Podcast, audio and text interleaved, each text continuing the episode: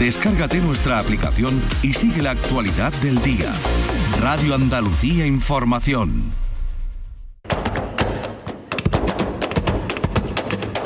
Portal Flamenco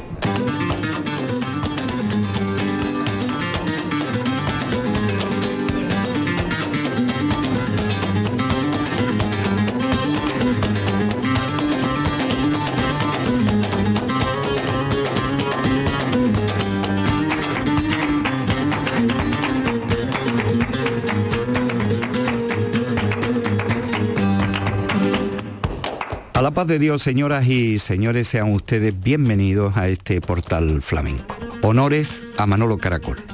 Día 24 de febrero de 1973 saltó la triste noticia, trágica noticia, porque había sido a causa de un accidente de tráfico de la muerte de Manolo Caracol en la carretera de La Coruña cuando se disponía a ir, como hacía cada noche, a su tablao de los canasteros. Caracol, 50 años de su muerte, había nacido en Sevilla el día 9 de julio de 1909. Programación especial con honores a Manuel Ortega Juárez, Manolo Caracol.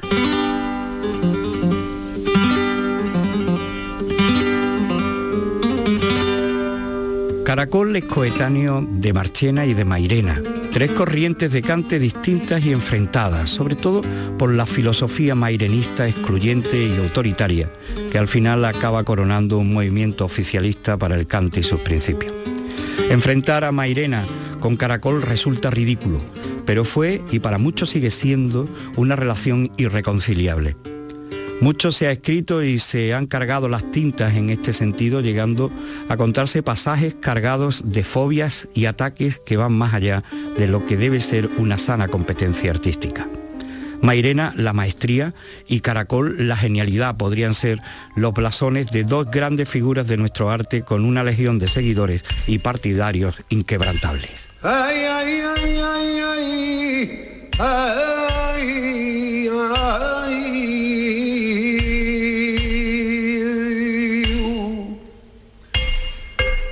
Me estás dando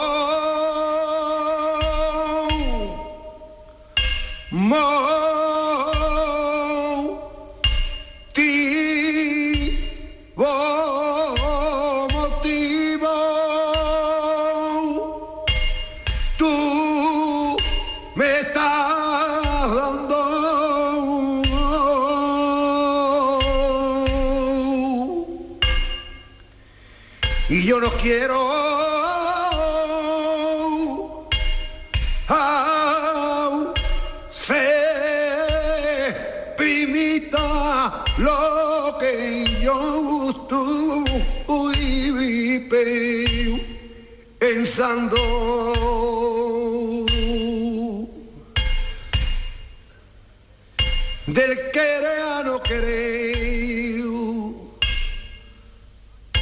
Hay un caminito largo del querer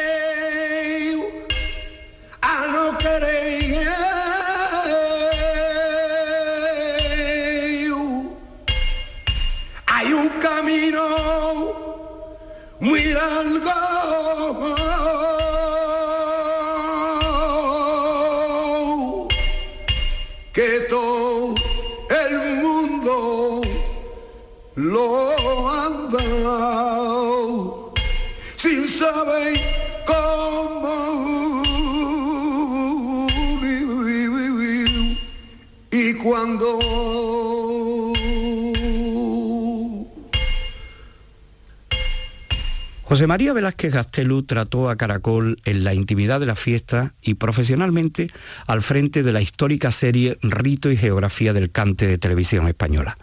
Desde el conocimiento del personaje nos habla José María de la capacidad interpretativa de Caracol. Manolo Caracol aportó fundamentalmente una manera de expresarse, una manera de manifestar el arte flamenco que ha creado escuela o por lo menos creó escuela en un momento determinado.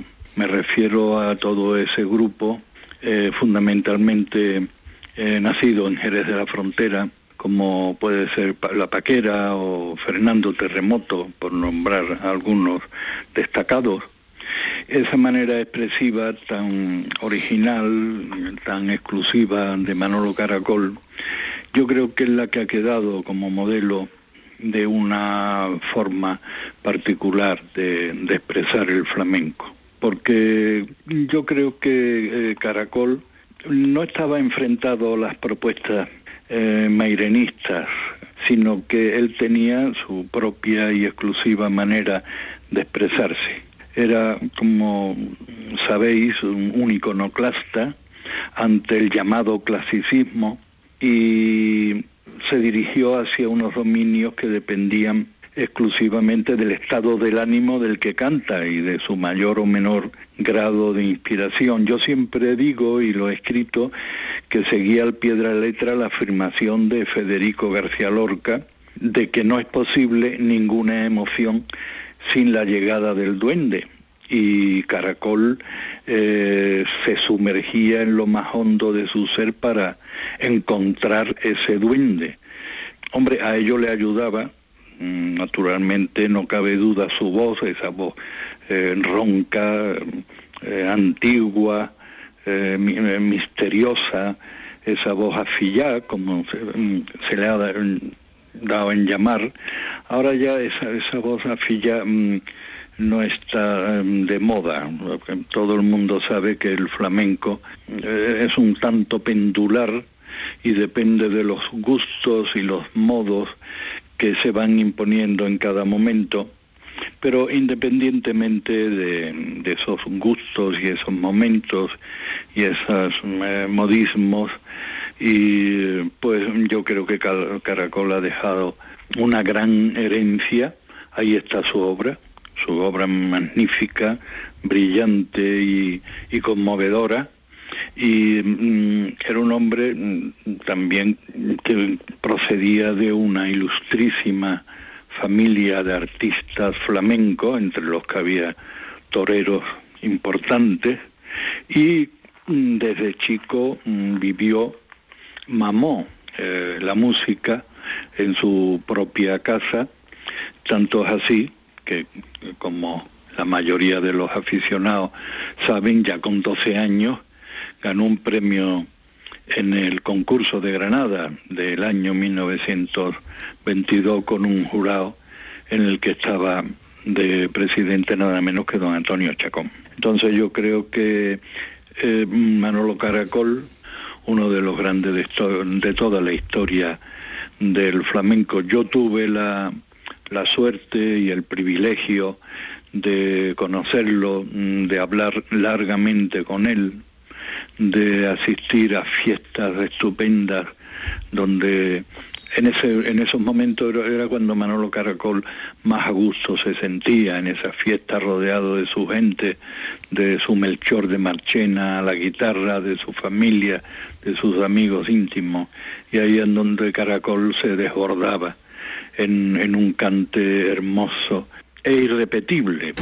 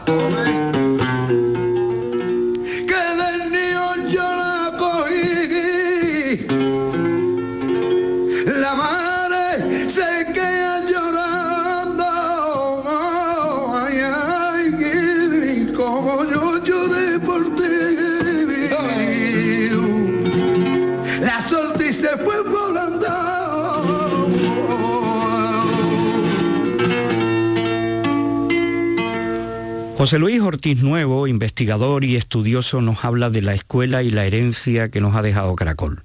¿Qué le da Caracol al flamenco? Habla Ortiz Nuevo. Manolo Caracol le da al flamenco una voz de la tierra y, del miedo y del pánico y del arte y de la belleza y, de todo eso.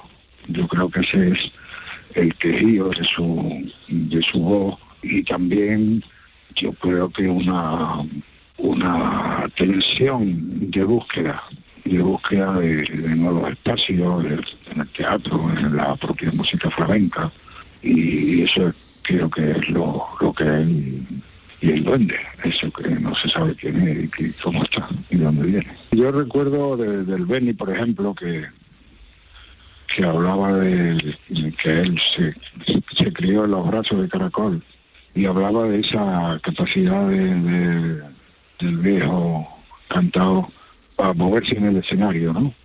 Y para, para, para representar, ¿no? En, alguna manera. Bueno, yo creo que, su acceso no, no es el primero como se pueda pensar, ¿no? Porque el hecho del flamenco, incluso en épocas no, no demasiado conocidas, el flamenco se asoma al teatro y está en los teatros y pero esa disposición y esa pasión suya por el teatro sin duda es un elemento a considerar. Con momentos estéticos a veces de, mucha, bueno, de, una tremenda fuerza como como carcelero, aunque con una letra verdaderamente incorrectísima, ¿no? O, otros menos, menos hondos, pero sí desde luego hay imágenes suyas de, de su voz y de su música y de su copla que indudablemente son una, una huella en, la memoria de, muchas generaciones y yo creo que permanecen. Eso es señal de que, de que tenían una razón, aparte del duende y de la, y de la contemporaneidad, tenían algo de clasicismo y de calidad suficiente como para quedar ahí en la, en la memoria y en los como hito de la historia del flamenco. Ortiz Nuevo escribió un ensayo sobre las teorías de Mairena y Ricardo Molina titulado Alegato contra la pureza. Un trabajo crítico con las teorías del mairenismo que levantó una gran polvareda en el mundo del flamenco. En esta intervención, José Luis Ortiz Nuevo habla de la sociología, de las estrategias, de las circunstancias en la lucha que mantuvo Mairena por el cetro del cante. Yo la versión de Caracol no la conozco. Recuerdo la de Mairena que se sentía dolido por, porque él en un momento dado, en los años duros de la posguerra, sintió el miedo y sintió el acoso y de lo que habían ganado y en algún momento pues la sombra de Caracol parecía como que se estuviera ahí eh, y con muchos sentimientos, saltándose de las lágrimas. Pero en fin, eso son historias humanas que, que de, aquel tiempo tan penoso y tan triste, tan lamentable. Lo que sí había, evidentemente, era un juego de batalla por el predominio en el, en el territorio del flamenco, claro, en quién era el modelo y quién tenía la llave. Y entonces ahí fue una obra maestra de Antonio Mairena, claro. A los dos grandes competidores que entonces tenía, que eran Caracol por en un campo y, Pedro Marchena en el otro, ¿no? El gitano y el gachol, cada cual en su vertiente teatral, y Mairena diciendo aquellas cosas que decía con Ricardo Molina de que el teatro había sido una cosa malísima para el flamenco y los inventos del más triste mairenismo que usaba fantasías para poder eh, defender una, una posición estética, ¿no? que es lo, lo triste, ¿no? Lo que ocurrió fue que efectivamente gracias a ese texto, gracias a eso, gracias a la amistad y al talento también de Ricardo Molina y, curiosamente a, la colaboración también, como no, del Ayuntamiento de Córdoba, entonces un ayuntamiento franquista, pero que ya estaba en una línea que luego iba a continuar después de los tiempos de la democracia. Bueno, pues allí se consumó aquel teatro fantástico del concurso de la llave que ganó él en el 62 y se lo convirtió en el referente, como se diría ahora. Pues entonces ya sí, es el conquista la llave y no solo la conquista, sino que ejerce el, control de lo que pudiera ser o llamarse la, el pensamiento de los flamencos, ¿no? En torno a la naturaleza de los cantes, a los códigos, etcétera, etcétera. Y bueno, ahí efectivamente tanto Marcena como Caracol salen derrotados en esa batalla estética y, lo que predomina en esos años el mairenismo triunfante por lo que Antonio hacía, lo que Antonio contaba era de un valor inmenso, ¿no? Lo único que, que ocurre o que yo pienso ahora es que lo mismo que pude disfrutar con Mairena, pude disfrutar con Caracol y, no porque, porque ya lo cogí en las últimas cuando llegué a Sevilla con Marcena, pero en lo celebro en su obra, ¿no? Es decir, lo que pienso es que tanto la obra de Mairena como la de Marcena, como la de Caracol, como la de tantos grandes artistas como la de Camarón ahora y evidentemente la de Enrique, pues son obras maestras eso quiere decir que es posible que haya más de un camino y más de un sentido y más de una forma dentro de, ese territorio de calidad y de belleza y de Honduras. Lo malo del marianismo en este sentido es que decía que solamente había uno, ese camino, que lo demás era teatral o ficticio o falto de, esa, de esa cosa, la razón incorpórea. ¿no?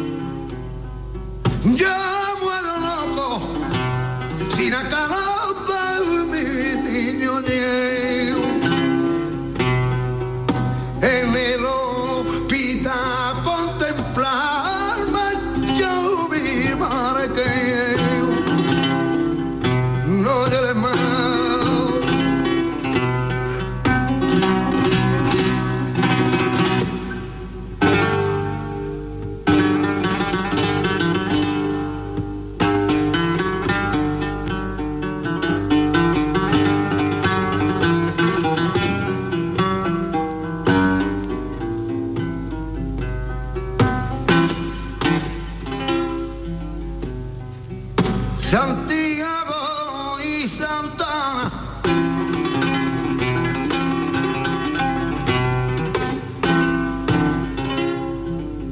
Como eran dos días muy señaladitos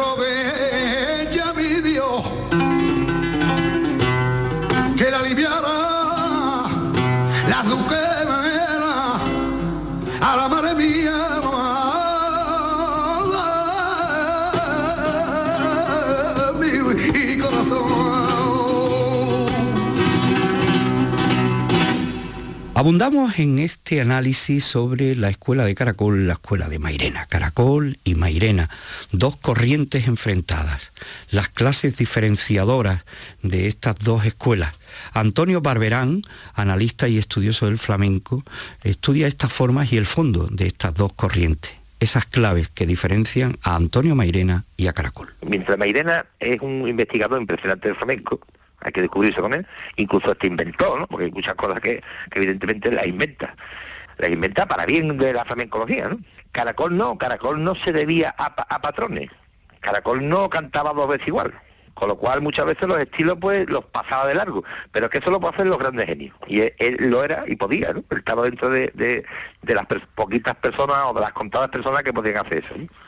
Pero escuchar a Caraco cantar a mí me, me, me impresiona. Yo de hecho lo, sigo escuchando mucho todos los días, ¿no? Yo- a mí es uno de los de los cantores obli- de obligado escucha igual que Mairena, ¿no? Que en Cádiz la escuela que, que, que prima es la caracolera.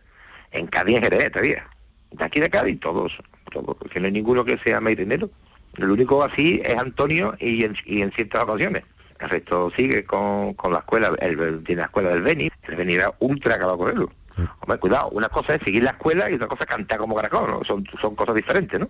Pero que se, tú lo, lo, notas, ¿no? Notas cuando sigue una escuela u otra. Sin embargo, el Beni, eso me lo dice a mí. Los dos únicos que cantaban el ritmito carcelero como es, era él y el Beni. O sea, el Beni y, y Ben Capino, ¿no? Yo, el Capino es uno de los cantadores geniales que hay. El cante, te- el cante, yo entiendo el cante no como una estética, también como estética, pero te tiene que emocionar, no, no consiste en cantar bien. Cuando tú hablas de cante corto, estás hablando de escuelas cantadoras. Las, las escuelas cantadoras de Cádiz, y Sevilla son las tres diferentes, ¿no? Había un miembro muy importante en las tres, ¿no? Porque es que cante nace en estas tres zonas. Nos vamos a Da igual que nazca 10 días antes o 10 días después en un lado u otro, ¿no? Yo creo que es una tontería ponernos a discutir eso. Entonces, las diferencias cantadoras están en que eh, en Sevilla, por ejemplo, ha dado más voces claras y voces mejores que en Jerez y en Cádiz. Por ejemplo, en Cádiz se canta muy bien en los tercios bajos, los dominan. Yo creo que para cantar bien hay que saber cantar bien por abajo, ¿no? Pero no hemos tenido grandes mm, personas como Naranjito Triana, ¿no? Unas voces claras, impresionantes, y uno, eh, la misma saeta, ¿no? La misma saeta de Cádiz va por carcelera, por cigrilla, pero fue un tercio muy corto.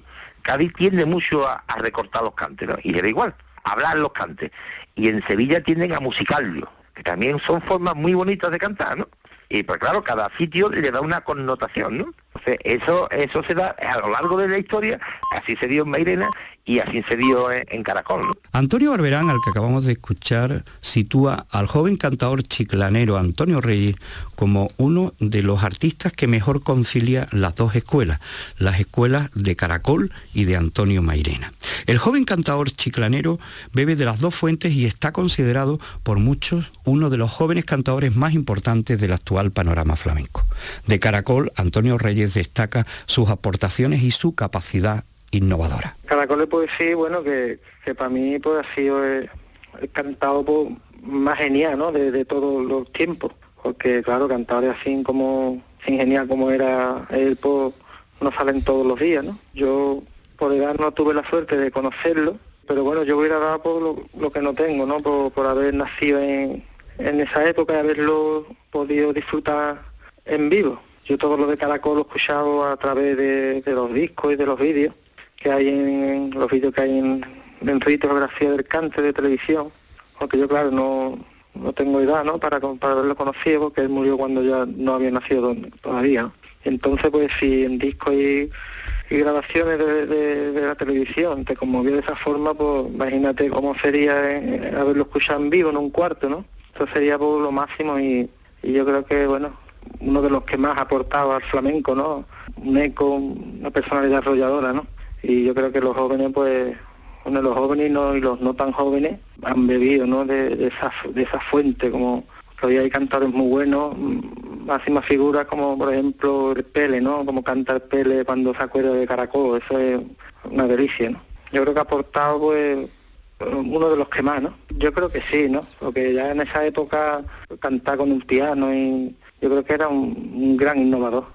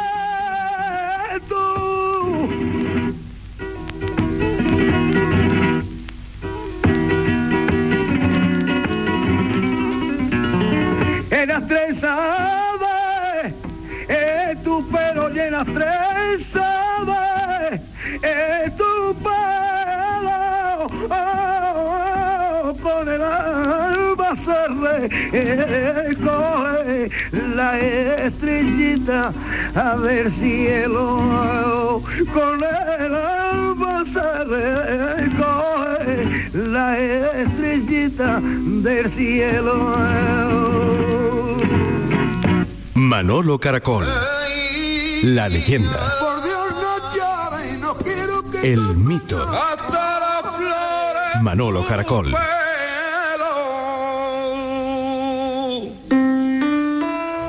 el pueblo lo ha definido muy bien. El pueblo ha dicho, Antonio Mairena es el maestro y Manolo Caracol es el genio. De esta manera define y cataloga Antonio Murciano a Mairena y a Caracol. Ahora vamos a escuchar a Alonso Núñez Rancapino hablarnos de Caracol y Mairena a los que conoció y con los que compartió tiempos y espacios.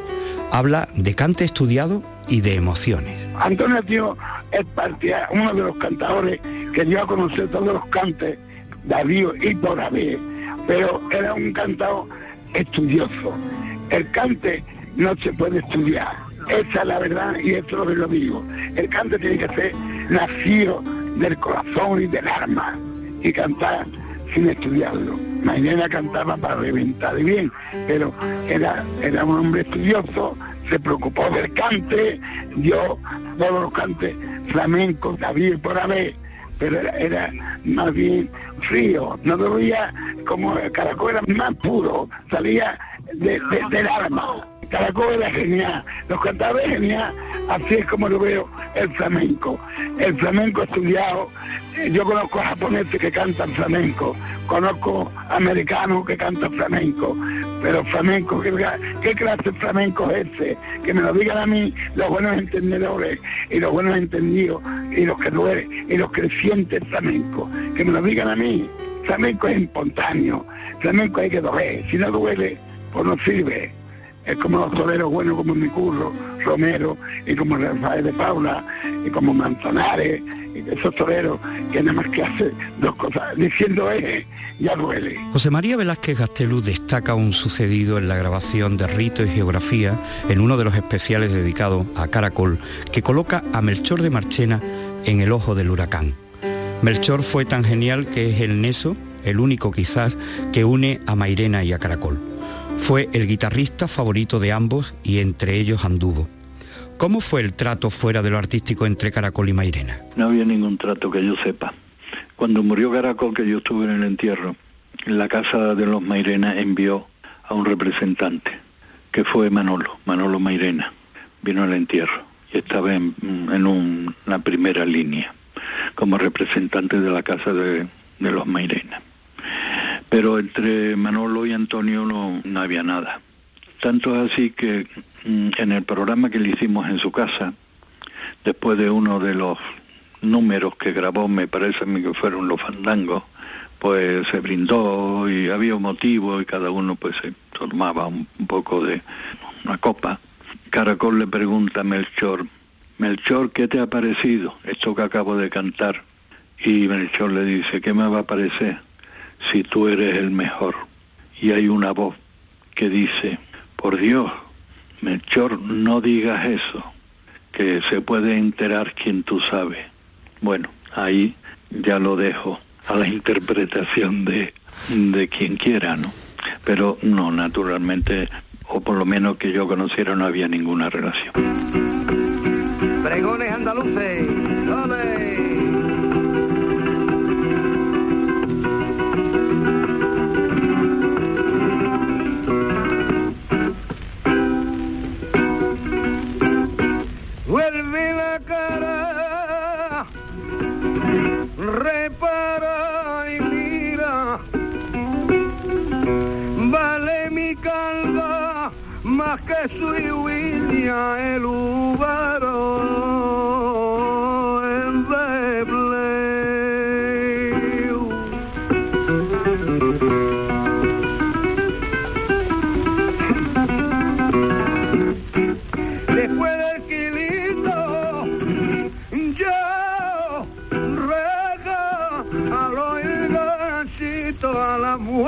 guapa, é.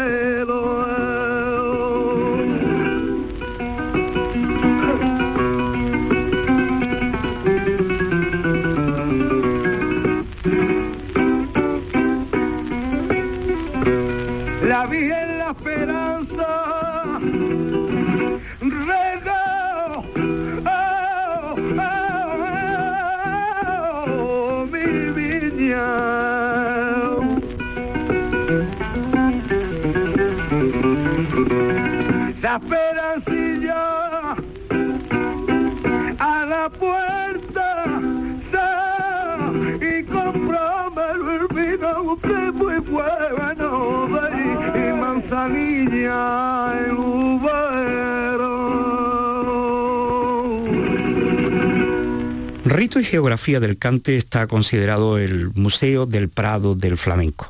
La serie de televisión española guarda actuaciones de los más grandes de la historia que alcanzaron el invento de la televisión, y entre ellos Caracol, al que se le grabaron dos capítulos. José María Velázquez dirigió y presentó los dos encuentros con Caracol en televisión española. Al maestro Caracol le hicimos dos programas, uno mmm, que podemos decir de cante mm, flamenco sin más, que se hizo en su casa. Su casa se acababa de inaugurar y le propusimos, le sugerimos que la primera fiesta que se hiciera en su casa pues fuera esta y que fuera grabada, ¿no?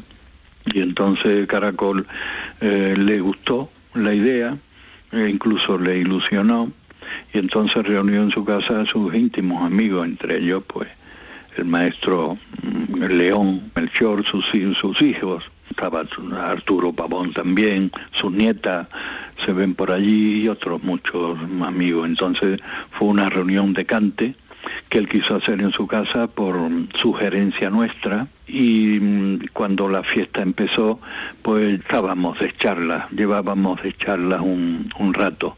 Cuando ya Caracol eh, se encontraba a gusto, se encontraba bien, había tomado los tonos con la guitarra de Melchor, dijo ahora vamos a empezar, si os parece bien, inmediatamente estaban las cámaras preparadas, los focos, Caracol ya se había olvidado los focos, se había olvidado de la cámara y entonces se ve cómo canta, pero no canta el público, canta para él mismo y para sus amigos cercanos.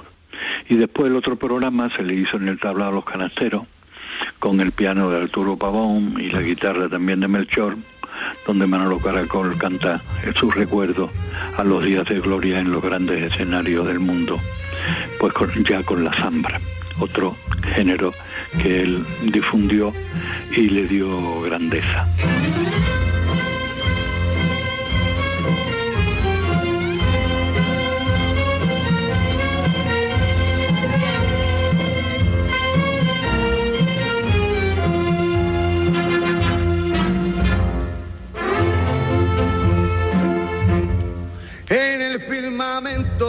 Los ojos tuyos.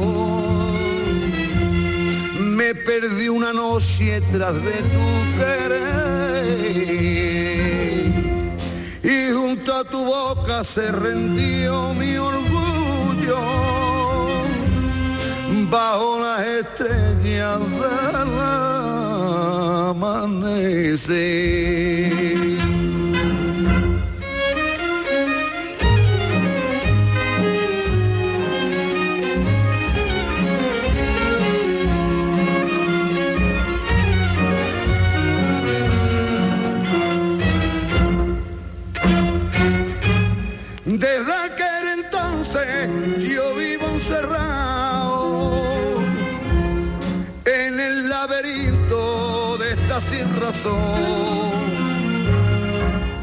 Porque tú cerrate con llave y cantao los cuatro postigos, los cuatro postigos de mi corazón.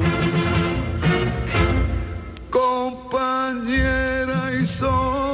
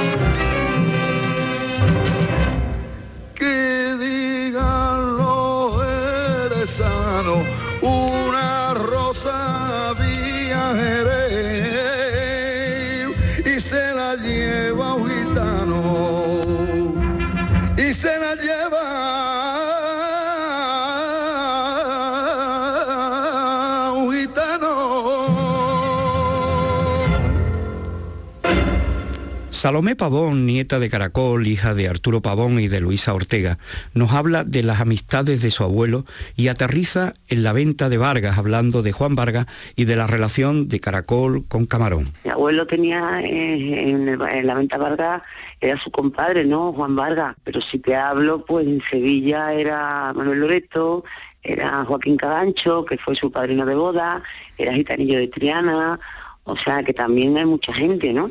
Sea, mucha gente también artista. Él vivía en la Alameda y él iba a, no se llamaba el casinillo, al casino, y ahí estaban y se pegaba su juerga, ¿no? Y vamos, desde que era chico, que lo llevaba mi bisabuelo. O sea, que él también ha tenido amistades en, en Sevilla y con artistas de Sevilla. Lo que pasa es que se conoce más lo de eh, la gente de Jerez, pero no es así, ¿eh? Él conoce a Camarón, vamos a ver. Él era íntimo amigo de Juan. Se pasaba allí veranos enteros y era muy, muy amigo de Juan. Juan venía a Madrid también. No me acuerdo del tío Juan y la tía María. Vamos, yo me acuerdo de pequeña de estar con Camarón, muy chica, muy chica, yo y mi, mi hermana mayor, y de estar la venta larga con, con Camarón, ¿no? Muy, muy joven. Lo que sí es verdad que Juan le dice, compadre, una de las veces que venga quiero que escuche a un niño que canta, que canta muy bien.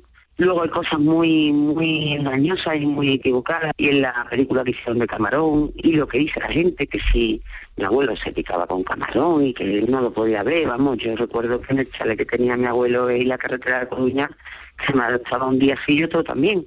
Entre ellos estaban Toñete Chené, Curro Romero, Paco Cepero, Camarón, se ponían ahí a comer, a jugar dominó, o sea que no sé por qué la gente dice que mi abuelo le tenía manía a Camarón, lo adoraba. Lo que pasa es que, él, pues bueno, por lo mejor el morbo ese decir que el caracol le llamaba pues piojo suyo o algo así, pues parece ser que eso da más, no sé, pero vamos, que eso no era para nada verdad. Ah, porque yo me acuerdo de Camarón haberse quedado a dormir en mi casa, yo muy, muy pequeña. Y la venta Vargas, mi abuelo ya era mm, muy amigo de Juan, y mi abuelo fue a la venta de Vargas y una de las veces que estaba allí le dijo, quiero que escuche a este niño. Y luego allí en la isla San Fernando, la primera misa que se hizo flamenca fue cantada por el Chato La Isla y Camarón, que fue en el funeral de mi abuelo, que fue la primera misa flamenca que se conoce, que la cantó Camarón y el Chato de la Isla, cuando muere mi abuelo. Eso lo organiza Juan, el de la Venta Vargas.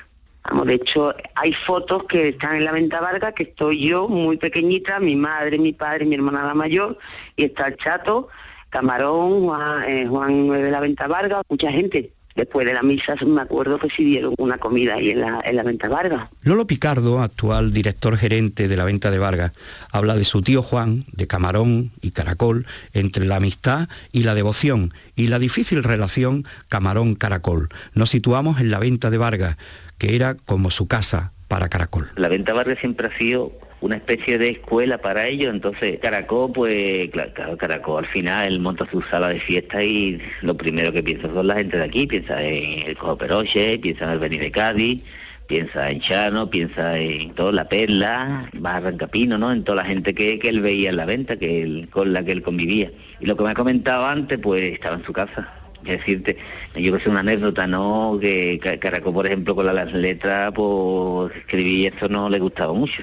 Entonces él su repertorio lo tenía en la memoria y cada vez que se levantaba por las mañanas lo primero que hacía era repasar el repertorio entero de arriba abajo. Se sentaba, que ahora yo lo pienso que me gusta tanto el flamenco, digo, ¿quién hubiera estado al lado de, haber estado al lado de Manolo Caracol y escuchar todo el repertorio entero? Porque todas las mañanas repasaba todo su repertorio entero para que no se lo olvidara, porque él tenía todas las letras, las tenía metidas en la cabeza. Pues allí por la venta tenía mucha amistad con Juan, se trataban casi de hermanos, ¿no? Se trataba, otra anécdota de la amistad que él tenía, ¿no? Que todavía eso lo mantenemos. Caracol vino de México y traía un lojines de oro en la mano. Y igual le preguntó, ¿buen reloj trae, mano? Y dice, ¿te ha gustado, Juan? Y dice, "Oye, si me gusta, y se pues toma. Y le regaló los lojines de oro como si fuera su hermano. Que ese reloj todavía lo tenemos, lo tenemos en la venta, lo tenemos de recuerdo de que era el reloj de Manolo Caracol, ¿no? De que se le regaló a Juan Vargas. Entonces, con eso la amistad tan grande que tenía y cada vez que hacía algo, ¿no? Pues allí lo, lo último que se recuerda a Manolo Caracol es un premio que le dieron en Chiclana, que era eh, un reconocimiento en la bodega de La Teja. Conocía, ¿no? Porque daba el pescado una teja, ¿no? Hacía una cosa y daba un pescado en la teja y todavía están allí en la foto en la venta. Y vamos, él se quedó en la venta, se, se vistió allí, después llegó, mi mismo padre fue el que lo desvistió, ¿no? Porque ya estaba con la enfermedad que él tenía, pues la verdad que no tenía movilidad ni nada, entonces eh, mi padre se acuerda, lo vistió que se le cayó un anillo, un anillo de plata y, se, y de vistiendo a Manolo Caracol se le cayó un anillo de plata y todavía no lo, y no lo encontramos, ¿no? Te quiero decir de que él, con eso de que él estaba allí como si estuviera en su casa. La venta de Vargas fue testigo de muchas noches y pasajes de la vida de Manolo Caracol y de los relatados encuentros del maestro con Camarón. La transmisión oral se sigue alimentando de la mitología con el pasaje del primer encuentro Camarón-Caracol, con el desprecio que se dice tuvo Manuel al escuchar a José. Un gitano rubio no puede cantar bien, dicen que sentenció el maestro.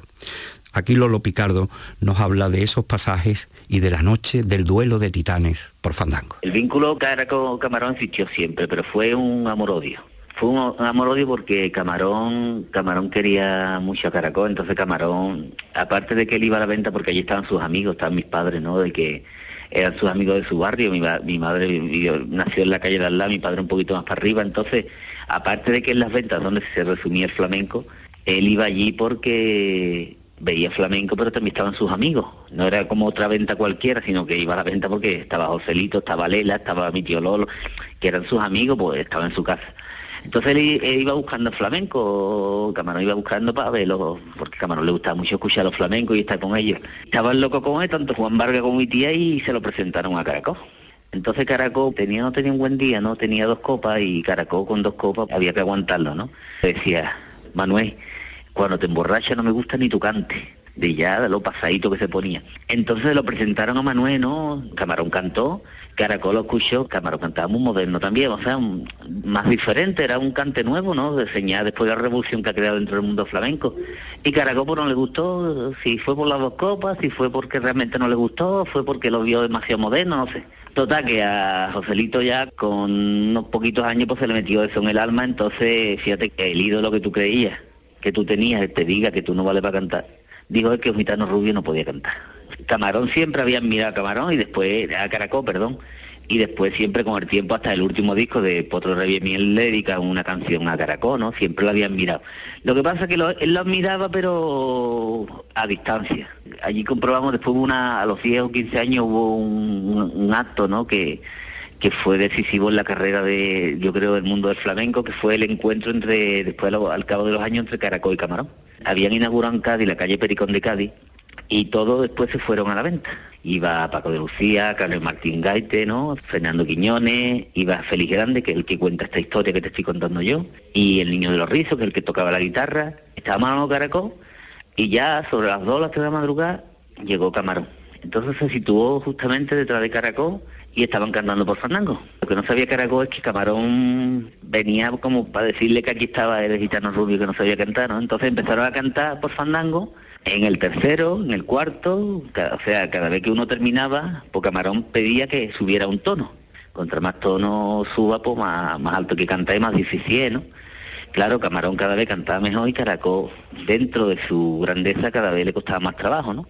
Empezaron el cuarto, el quinto, el sexto, hasta que acabaron en el séptimo, Camarón pletórico y Caracol, pues reconociendo prácticamente que se había equivocado con ese gitano rubio que decía que no sabía cantar, ¿no? Manolo Caracol todo lo que hacía lo hacía con el arma, lo hacía con mucho corazón y era un cantador genial, ¿no? Y todo lo que hacía lo hacía bien. Pero a mí me gustaba cuando estaba con él a lo mejor de fiesta y, y me cantaba por fandango, ¿no? Que yo ahora voy a hacer un fandango caracolero para para él, ¿no? Para la gloria de él.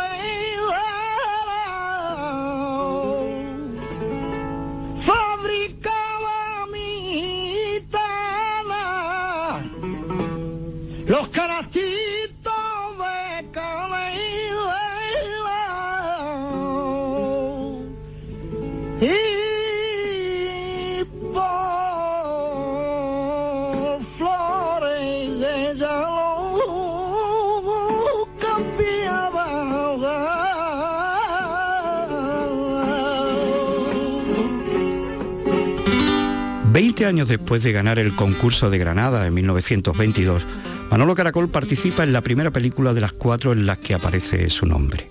En 1943 se produce el gran encuentro de Lola Flores y Manolo Caracol y se crea con ellos una de las parejas artísticas que más éxito y ruido han dado en la historia del flamenco y la copla entre 1944 y 1951.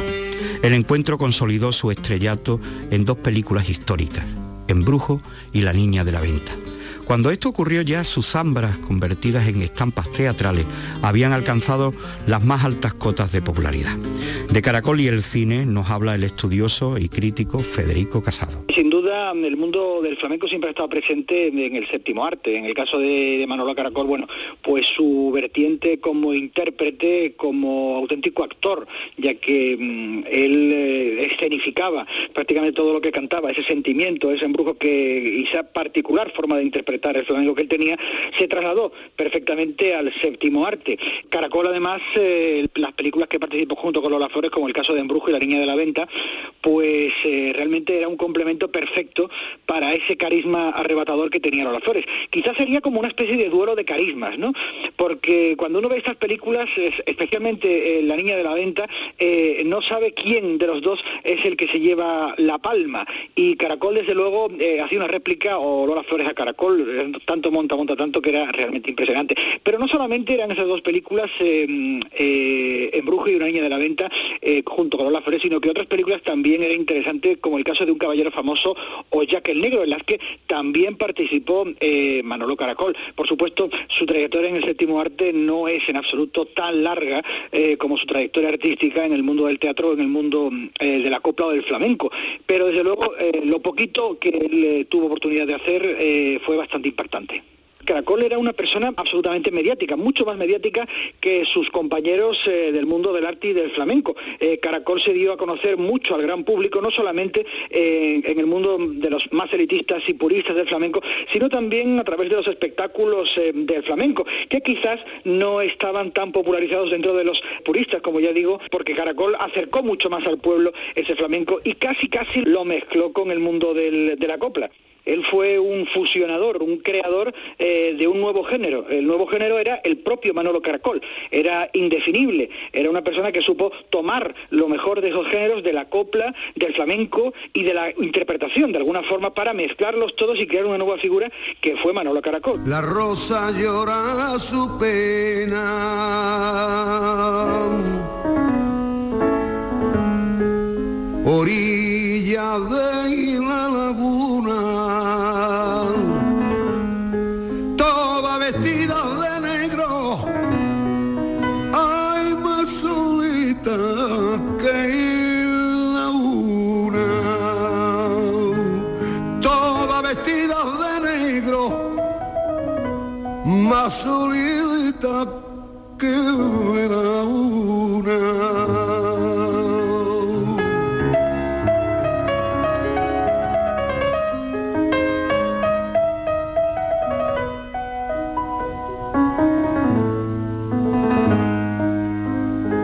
de huevo.